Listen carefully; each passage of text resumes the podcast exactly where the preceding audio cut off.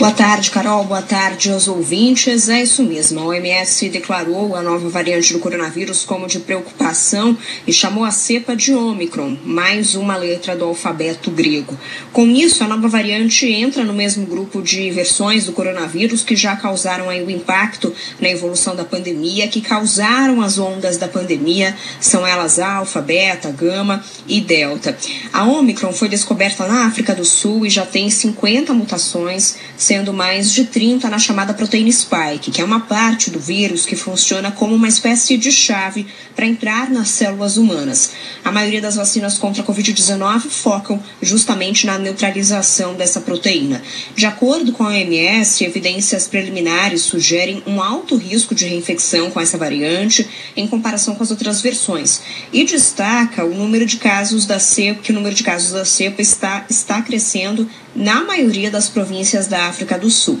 A OMS diz ainda que precisará de mais algumas semanas para entender se a variante é mais transmissível ou mais letal. Então, por enquanto, apesar desse susto, os cientistas afirmam que é necessário segurar um pouco a onda e realmente aguardar para mais dados sobre essa variante para a gente saber realmente se as vacinas serão efetivas ou não contra essa variante e se ela realmente vai levar a um risco é, de quarta onda da Covid-19, um risco de novos lockdowns pelo mundo.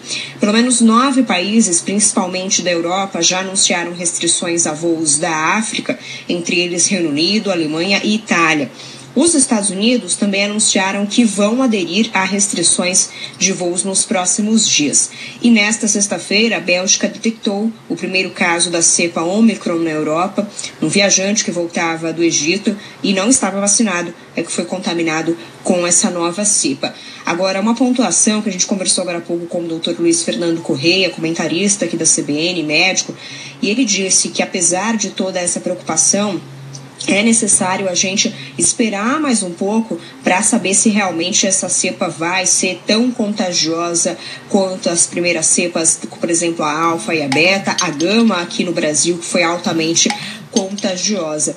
Então, necessário principalmente continuar se vacinando, aumentar os índices de vacinação e esperar mais um pouco, é claro, continuar com todos os cuidados contra a Covid-19, Carol. Vitória, e a repercussão econômica aí ao redor do mundo, como é que foi? Pois é, as bolsas de valores em todo o mundo operaram em forte queda durante toda essa sexta-feira por conta dessa descoberta da Omicron. As maiorias, as maiores quedas, perdão, foram nas bolsas europeias. Isso porque a Europa está mais próxima geograficamente da África e a frequência de voos, é claro, é muito maior. Em Frankfurt, o dia começou com queda de 4,15% é, 4, é, e fechou é, o dia fechou, perdão, em 4, com queda de 4,15%. Londres também fechou com queda de 3,64%.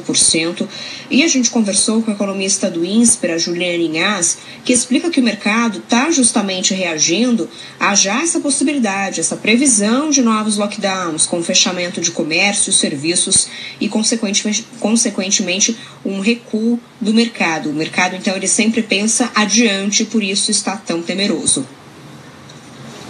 É, a descoberta da nova cepa da Covid está fazendo com que o mercado é, comece a colocar na conta para 2022 um elemento que antes estava muito, muito, muito pouco provável e muito fraco, que era a existência de uma quarta onda forte que tivesse uma abrangência global e que provocasse de novo um episódio muito parecido com o que aconteceu ali 2020 e 2021, né?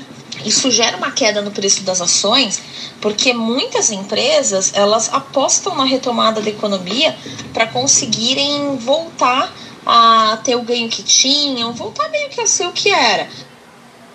É, e nessas condições, os investidores evitam ativos mais arriscados, como as ações, e priorizam justamente ativos mais conservadores, como títulos da dívida, por exemplo. Aqui no Brasil, o Ibovespa cai neste momento é, é, 3,50%. Daqui a pouquinho o, a Bolsa de Valores aqui de São Paulo vai fechar, é, deve fechar nesse índice, portanto, em queda de 3,5%.